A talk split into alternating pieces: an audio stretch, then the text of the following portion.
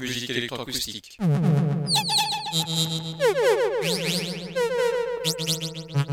Musique concrète. Musique électronique. Musique instrumentale. Musique vocale. Musique du XXe siècle. Musique contemporaine.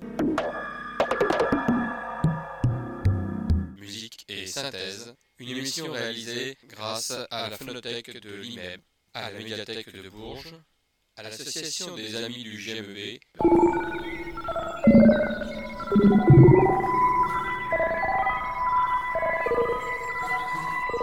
Une émission réalisée et présentée par Philippe Auclair.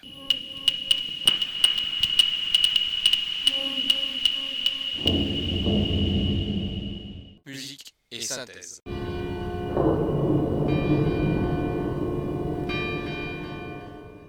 Bonsoir et bienvenue à cette nouvelle émission de musique et synthèse. Aujourd'hui concentrée sur le département de musique électroacoustique du Conservatoire de Bourges, tout simplement parce qu'il y a quelques jours c'était les portes ouvertes au conservatoire. Et puis il y a exactement un an, j'avais enregistré un long interview du compositeur et professeur nouvellement nommé à la classe d'électroacoustique de Bourges, Jonathan Svenpool, et je voudrais aujourd'hui lui laisser la parole un bon moment pour voir qui est ce professeur et ce parcours un petit peu original. On part d'un musicien tubiste pour aller vers l'électroacoustique après différents passages. Et vous allez voir que nous avons la chance d'avoir un compositeur très complet qui connaît la musique instrumentale et qui connaît aussi la musique électroacoustique, ce qui est très intéressant dans le nouveau parcours de la classe d'électroacoustique du Conservatoire de Bourges. Alors, je vais laisser la parole à Jonathan, qui va nous présenter qui il est, et puis surtout son parcours et pourquoi il se trouve nommé au Conservatoire de Bourges, professeur de la classe d'électroacoustique du département électroacoustique euh, du Conservatoire, après deux célèbres prédécesseurs, le compositeur Pierre Boisilvald, puis le compositeur Roger Coquini. Et puis à la suite, je vous ferai écouter plusieurs extraits de ses œuvres. Je vais demander de faire un choix. Eh bien, on va commencer par de la musique instrumentale qu'il a pu écrire pour un quintet, une pièce qui s'appelle Cinq mondes et un quintet. Mais en attendant, nous écoutons Jonathan Svenpool se raconter. Je m'appelle donc euh, Jonathan Svenpool. Alors ça, c'est mon nom officiel. C'est le nom euh, avec lequel j'enseigne ici euh, à Bourges. Mon nom d'artiste, c'est Oscar A.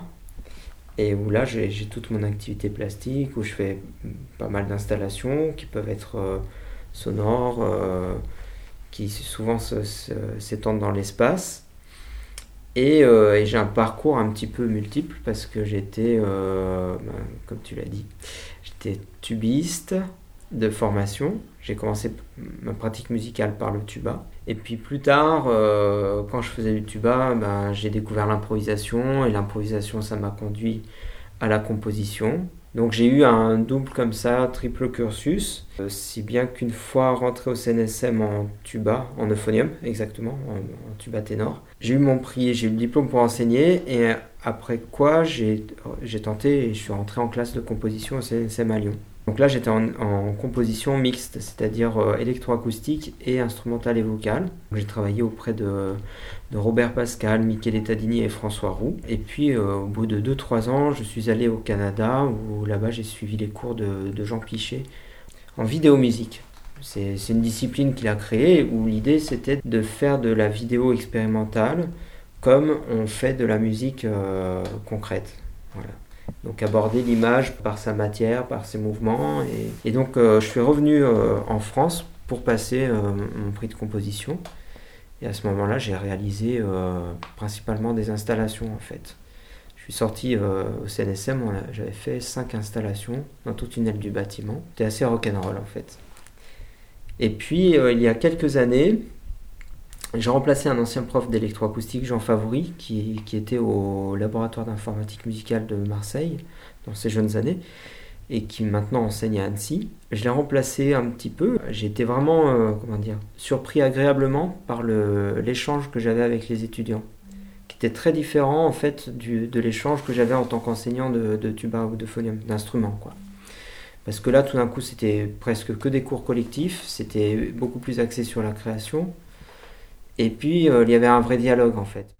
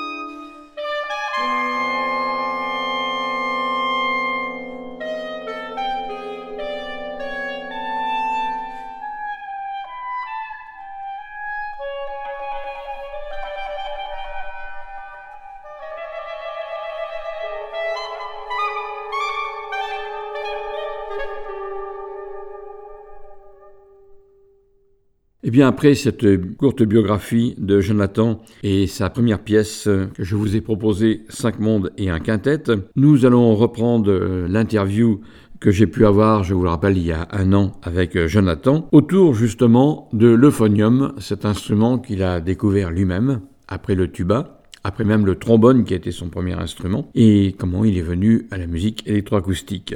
Pour euh, compléter cette interview, une seconde pièce qu'il a écrite pour la musique mixte, une pièce qui s'appelle Prémisse. D'abord j'ai enseigné le tuba. J'ai fait une douzaine d'années au CNSM en tant que, que phoniumiste. J'étais pris à la musique des équipages de la flotte de Brest. Donc ça c'est ce qui a payé une bonne partie de mes études. Parce que du coup je, travaillais... Euh, bah, je faisais les allers-retours, j'allais sur, sur Brest, aller une fois tous les 15 jours, euh, on passait plusieurs jours sur place, on faisait des cérémonies, quelques concerts. Puis après, on, était nombreux, pas mal d'étudiants comme ça, et après on revenait au conservatoire. Et là, au conservatoire en, tuba, j'étais avec euh, Mel Culberson. Donc euh, c'était un, professeur américain incroyable. En fait, il y avait des gens qui venaient du monde entier pour, pour lui, pour le voir. D'ailleurs, tous les, les grands tubistes français actuels sont passés entre ses mains. Il était à Radio France, après il était à, Bordeaux. Et euh, donc c'était un peu un père, quoi. C'était vraiment quelqu'un euh, euh, très très important. Et, et puis j'avais deux autres enseignants, donc Arnaud Boukitine et puis Yvan Millier. Alors j'ai pas eu de chance, enfin j'ai pas eu de chance eux non plus, puisque donc j'ai passé mon prix, je sais plus en quelle année, et, euh, peut-être un an après, je, perdais mes, deux enseignants, en fait. Donc, qui étaient devenus des. En tout cas, des proches, je sais pas comment appeler ça, des, des, maîtres. C'est des. Il y a un côté à la fois familial, mais pas familier. C'est des gens qu'on respecte énormément. Et puis, moi, progressivement, donc, je, jouais dans un trio euh, qui s'appelait Trio Plus avec deux amies japonaises. On était partis au Japon, on avait fait quelques tournées comme ça. Principalement, donc, tuba, euphonium, piano. Et on faisait à la fois de la musique contemporaine et puis des arrangements. Et puis moi, progressivement, je, glissais de plus en plus vers la création. C'était évident que, que, la composition prenait plus de place en fait. Il manquait vraiment une dimension qui était à la fois compositionnelle et puis une dimension plastique. C'est comme ça que, je dirais un peu hélas, faute de temps, euh, le côté performance euh, s'est arrêté. Les derniers concerts que j'ai pu faire, c'était en, 2017 où je, où je, suis allé jouer en, Colombie pour, euh, pour une création en fait. Voilà. Alors ça veut pas dire que je reprendrai pas le tuba, mais euh, c'est disons que j'arrive pas à accepter de, n'en jouer qu'une heure ou deux par jour. C'est ce qui me fait plaisir aussi en venant ici, c'est que je me dis que, que je vais pouvoir retrouver aussi une sérénité qui permet de refaire de la musique. là, ces dernières années, j'étais en freelance. C'est beaucoup de gestion pour, pour s'occuper des projets comment dire, la place de la musique est, plus difficile à trouver. Après, ça, ça dépend de chacun, mais en tout cas pour moi, c'est très important, c'est que la musique, elle part du silence. Donc si j'ai pas un silence intérieur suffisamment euh, fort, euh, une, euh, si j'ai pas une certaine quiétude, je, je, refuse de jouer parce que sinon ce serait comme... c'est assez sacré pour moi le son en fait, tout ce qui est de l'univers sonore ou même de la création. Donc j'ai besoin de partir d'un terrain qui est qui est déjà euh, sain en fait. Je peux pas jouer ou me mettre à composer si je, si je sais que je n'ai qu'une heure ou que je dois compter mon temps. C'est ce qui me plaît ici parce que j'ai l'impression que je vais pouvoir euh, retrouver euh, une forme de sérénité que j'avais dans mes jeunes années. Hein. je, je, repense quand j'étais quand je passais toutes mes années de, conservatoire, que ce soit à Annecy ou ensuite au CNSM à Lyon, conservatoire supérieur. Je passais mon temps enfermé entre quatre murs, mais c'était c'était pas des murs d'enfermement, c'était un cocon, quoi. Comme euh, là, dans le studio dans lequel on est, c'est. Tu, on sait qu'on peut venir, on passer toute la journée. Et c'est assez curieux pour moi parce que j'ai l'impression euh, de faire le trait d'union entre des disciplines qui, a priori, se, se frottent pas trop, quoi. Qui se, qui se confrontent pas, quoi. Euh, c'est comme ça, c'est des parcours qui sont un peu atypiques. Moi, je suis, vraiment mon instrument de, de prédilection, c'est le phonium. Je suis vraiment spécialisé là-dedans. J'ai commencé par le trombone comme euh, sans doute comme Franck, je sais pas. Vraiment, je suis resté sur le phonium et à, ne faire que ça. Je fais même pas de tuba. Et le phonium, c'est vraiment c'est la branche anglophone, euh, enfin anglo-saxonne en fait de, du tuba ténor. Et ce que j'aime bien dans ces instruments, c'est qu'il y a vraiment une euh, comment dire, il y a une culture populaire. Et pour moi, c'est hyper important. Euh, notamment euh, pour nous qui évoluons dans un milieu qu'on peut dire classique, on parle de conservatoire, donc ce qui s'inscrit quand même dans une tradition, euh, dans une histoire de la musique occidentale. Et on est des instruments populaires qui venons dans, ces établissements. Là encore, c'est une sorte de trait d'union entre des cultures. Et je me rappelle quand j'ai passé mon prix, par exemple, j'avais joué des extraits du Winterreise, du, du voyage d'hiver de Schubert et je trouvais que c'était ça collait bien ce type de morceau parce que il y avait quelque chose qui était à la fois très populaire mais riche mais complexe. C'est-à-dire qu'il y avait les bons côtés de chaque culture. Enfin c'est ce que je voulais essayer de prendre. Je l'ai depuis euh, mes 8 ans euh, collé aux lèvres. Euh, et puis bah, même si on s'arrête de jouer un petit moment ça, ça reste présent quoi. Avant d'arrêter comment enfin j'ai toujours du mal à dire que j'ai arrêté mais avant de moins en jouer j'avais beaucoup travaillé pour être capable de le reprendre rapidement donc euh, notamment avec des techniques euh, type Alexander, des techniques corporelles ou mentales, pour arriver à travailler l'instrument même quand, on ne le travaille pas. Mais euh, bon, est-ce que je le ferai? Ça c'est autre chose. Il y a tellement de choses à faire.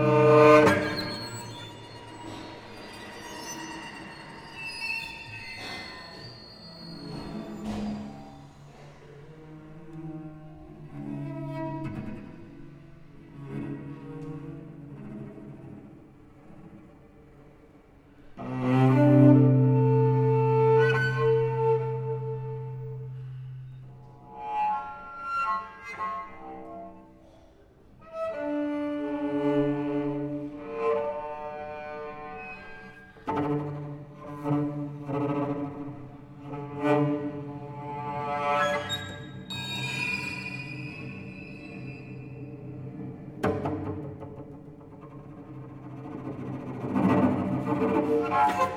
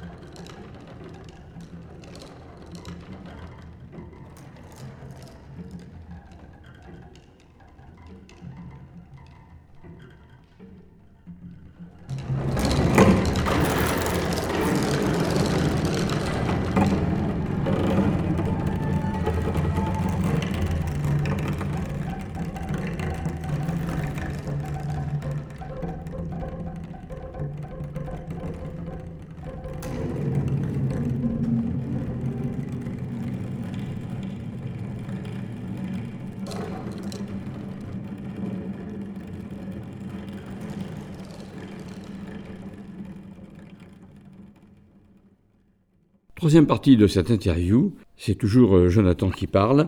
autour de la musique concrète, autour de la relation qu'il fait entre la musique instrumentale qu'il a pratiquée et la musique concrète qu'il veut faire redécouvrir au Conservatoire de Bourges. Pour illustrer cette troisième participation à l'interview, je vous propose Solitude Installation.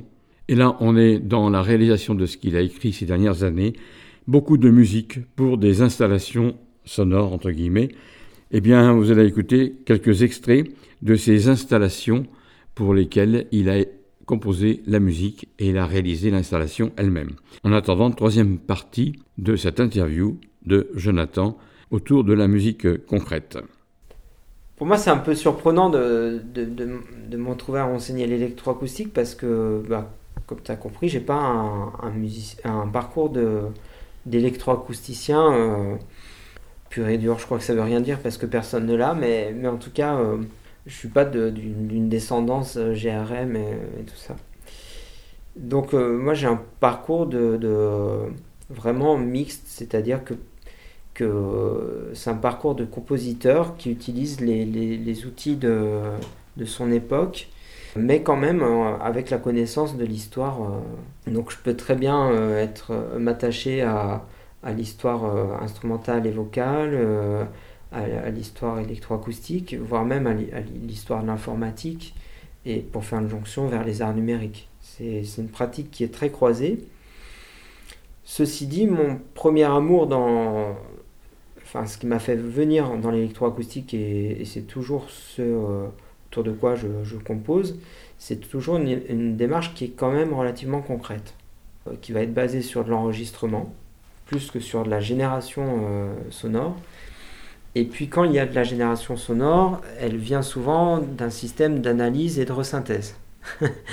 Donc même sur de la, de, l'informatique musicale euh, comme Open Music. Donc. Oui, c'est ça. On peut dire globalement comme ça, générer des partitions, mais aussi de, des sons.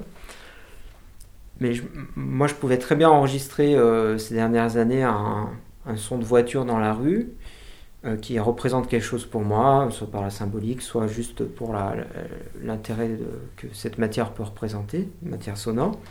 Et ensuite réutiliser ça euh, et, l'analyser pour euh, générer une, partition euh, avec. Et j'ai fait, j'ai fait une démarche assez similaire avec, avec une pièce qui s'appelle Bruissement il n'y a pas si longtemps, où ensuite donc j'enregistrais des, sons de bruit, je générais une partition à partir de ces sons de bruit, donc avec des notes, des, hauteurs, un code, et ensuite je demandais à un interprète de les interpréter. Et c'était assez drôle parce que ça devenait un support extrêmement froid qui était passé à travers la machine, l'ordinateur, et tout d'un coup, le fait qu'un interprète s'en empare, ça devenait un support chaud en fait. Et là, c'était sur quelque chose qui était très bruité à nouveau, mais le, bruit de l'humain, donc ça faisait des...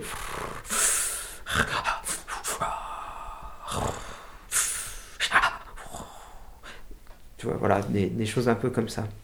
Et c'est vraiment ce qui m'intéresse en fait, c'est de c'est tout le travail comme ça de transfert. Euh, on prend une matière, on la passe dans un tamis, qu'est-ce qu'il en ressort on, remet ça dans un autre tamis plus fin, euh, ou alors on mélange avec une autre matière, qu'est-ce qu'il en ressort euh, et, pour moi, le passage par l'ordinateur, ça, ça a beaucoup de sens, en tout cas dans le, dans le sens où ça peut changer complètement le sens. Donc, c'est important que le, que le produit final euh, questionne aussi les matériaux qui ont été utilisés pour créer ce produit final.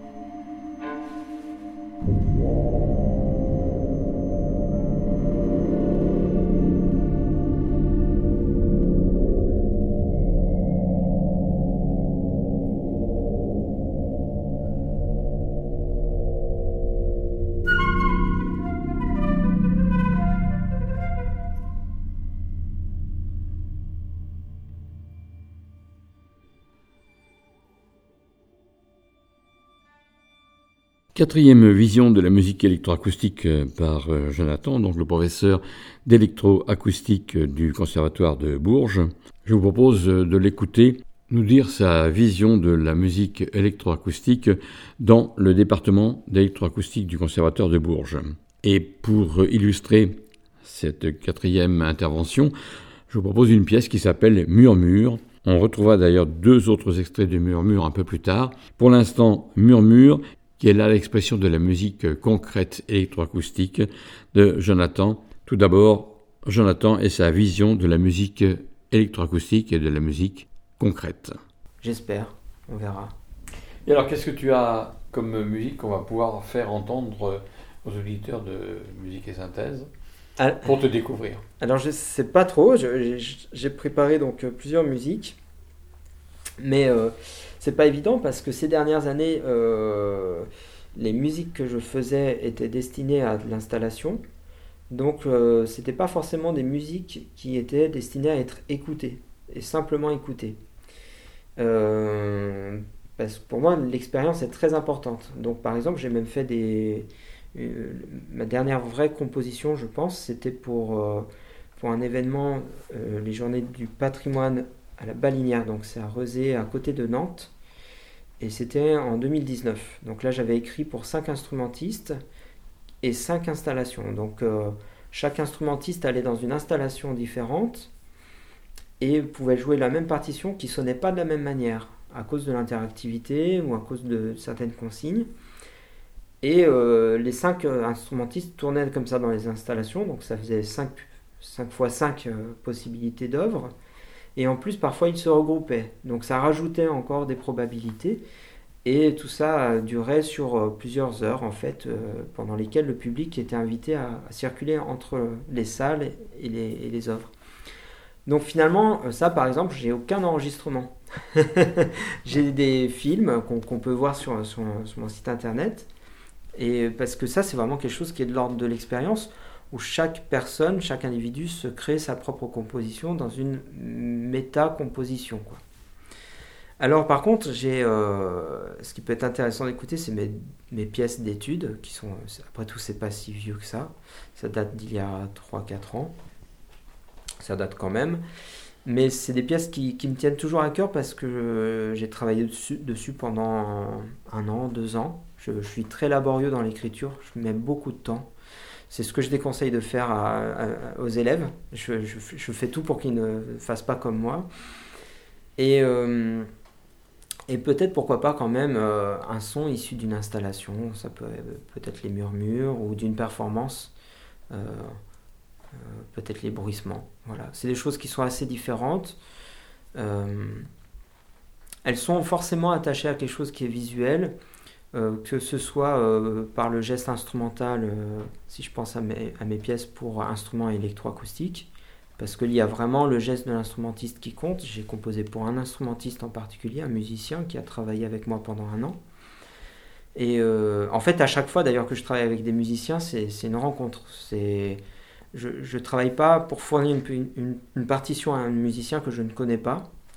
L'idée, c'est vraiment que je vais rencontrer la musicienne, le musicien, on va passer du temps ensemble, et peut-être au bout d'un an, je vais produire quelque chose pour cette personne, et cette chose ne pourra pas tellement être jouée par une autre personne.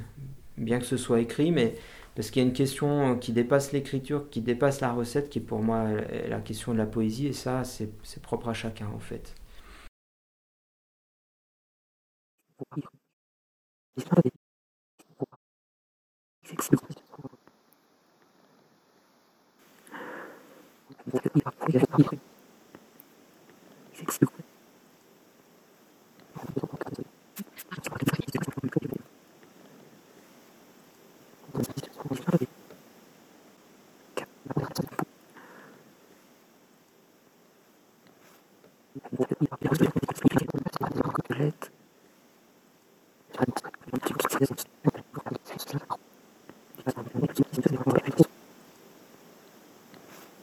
La 14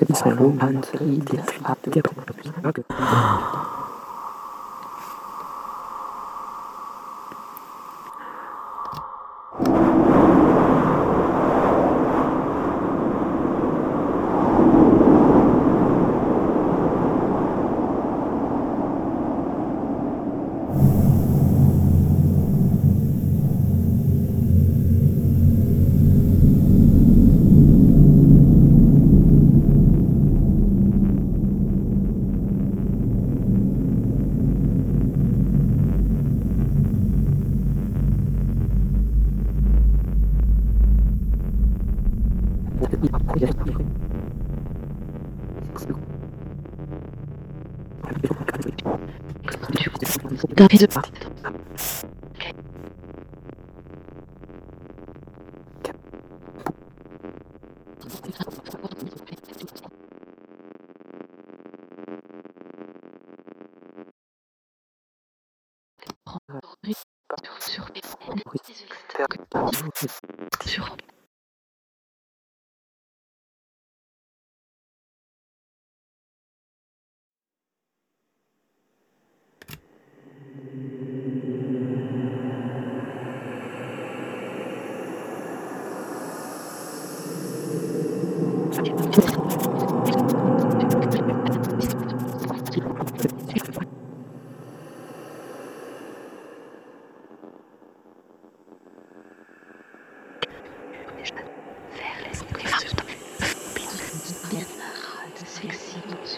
Sur.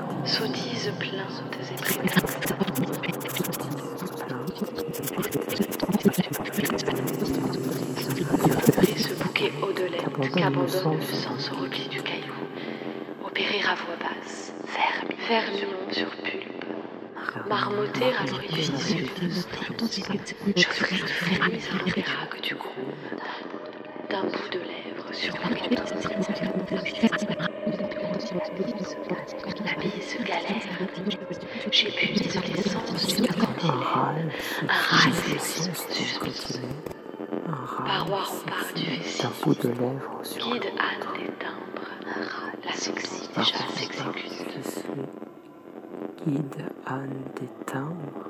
Parois remparts, tu fais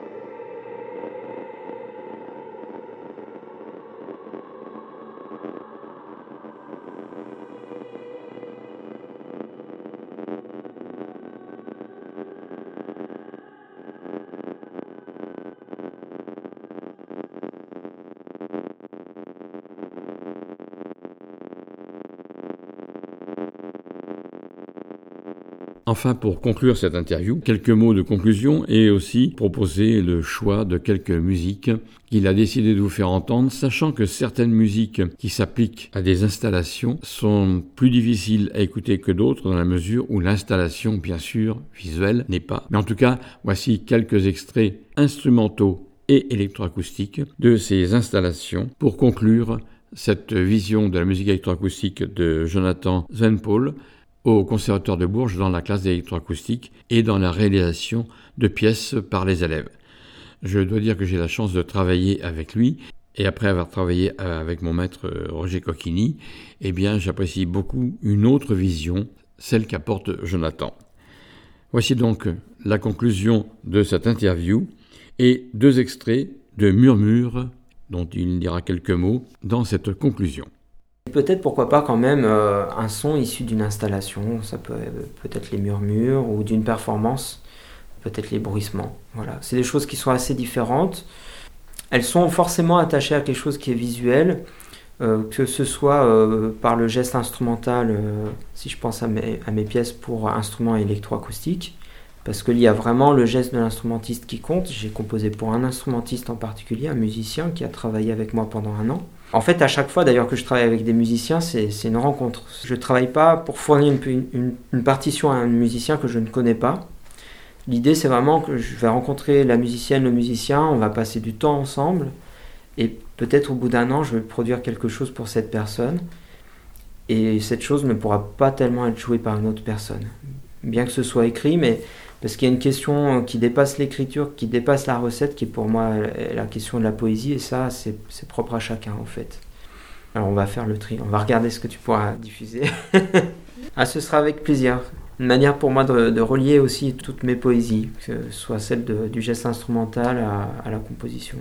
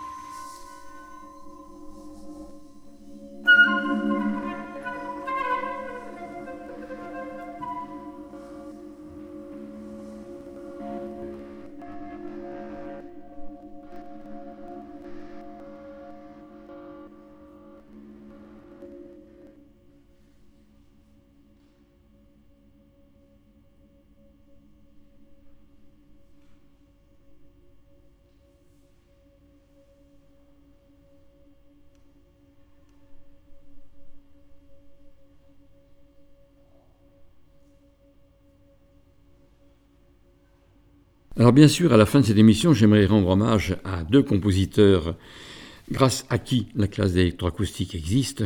Tout d'abord, c'est le précurseur et fondateur de la classe de musique électroacoustique de Bourges, qui était dans le cadre du GMEB à l'époque. Nous sommes dans les années 70. Il s'agit de Pierre Boisilvald. J'ai la chance de travailler avec Pierre Boisilvald dans le cadre des métaphonistes, un groupement de plusieurs compositeurs où nous nous retrouvons chaque lundi. Et Pierre Boisilvald, il n'y a pas très longtemps, a écrit une pièce à propos du printemps, une pièce humoristique, c'est un compositeur qui a beaucoup d'humour, c'est un homme de théâtre, un homme de mime, mais surtout un humoriste. Et Pierre Boisilval a écrit la pièce qui s'intitule tout simplement V'là le printemps qui se pointe, plaignons le jardin.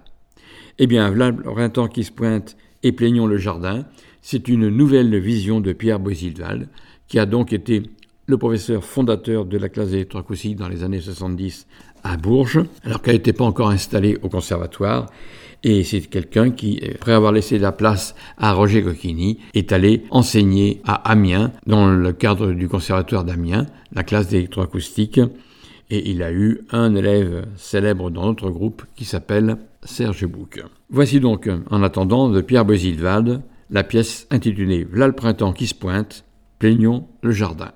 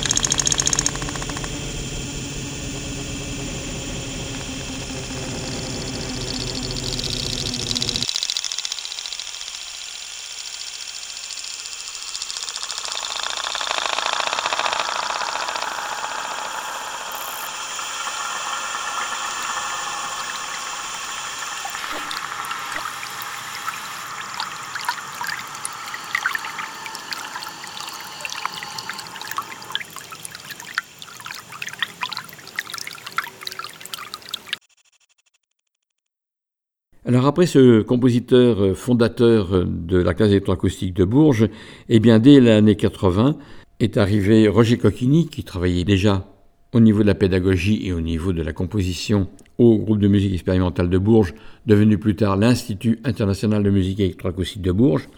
Et j'ai eu la chance extrême que ce soit mon maître en électroacoustique jusqu'à ce qu'il me mène euh, au prix euh, dans le cadre de cette classe du Conservatoire de Bourges, qui était à l'époque École nationale de musique de Bourges. De Roger Coquini, j'ai retenu plusieurs œuvres, entre autres une œuvre euh, qui l'a beaucoup marqué et qui nous a peut-être beaucoup marqué nous aussi, entre la musique concrète et la musique électroacoustique. C'est une pièce qui s'appelle Chanson de geste. Eh bien, vous allez en entendre un extrait. Un extrait pour vous montrer cette manière d'écrire de Roger Coquini et aussi ce que pouvait apporter ce compositeur aux élèves dont je faisais partie à l'époque dans la classe d'électroacoustique de Bourges. C'est lui d'ailleurs, Roger Coquini, qui va développer le département électroacoustique de Bourges. Et comme le disait tout à l'heure Jonathan, quand on arrive à Bourges et qu'on rentre dans le département d'électroacoustique, on se rend compte qu'il y a six studios très bien équipés, très bien insonorisés et qui permettent aux étudiants de travailler comme ils le souhaitent.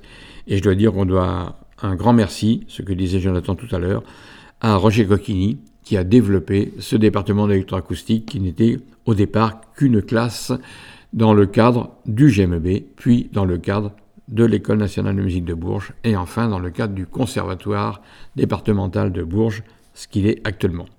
Voici donc Roger Coquini et sa chanson de geste. Un large extrait.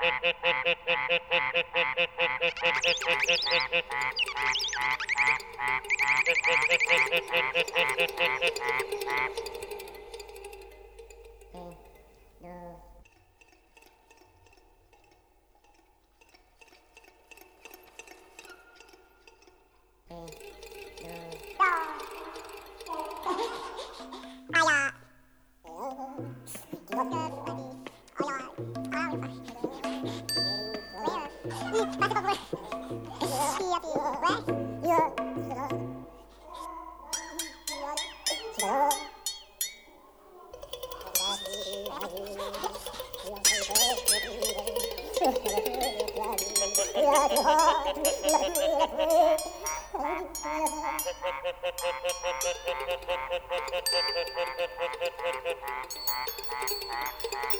you.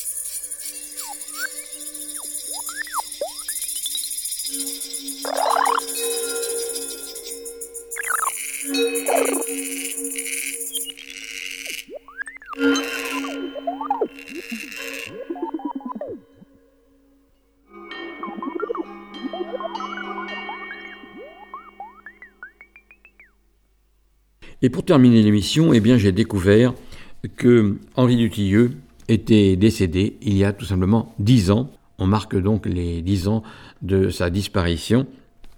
Avant tout, je vous donne rendez-vous dimanche prochain de 18h à 19h30 sur les ondes de Radio Résonance 96.9, sur le site radioresonance.org. Vous pouvez en direct écouter en streaming l'émission. Vous pouvez aussi enregistrer les podcasts, sachant aussi que l'émission que vous écoutez en ce moment est retransmise en direct le mardi soir qui suit le dimanche de la première diffusion, le mardi soir de 22h à 23h30, toujours sur les ondes de Radio Résonance 96.9 ou en streaming sur le site radioresonance.org. Pour conclure donc, Henri Dutilleux est un musicien qui nous a quittés il y a dix ans.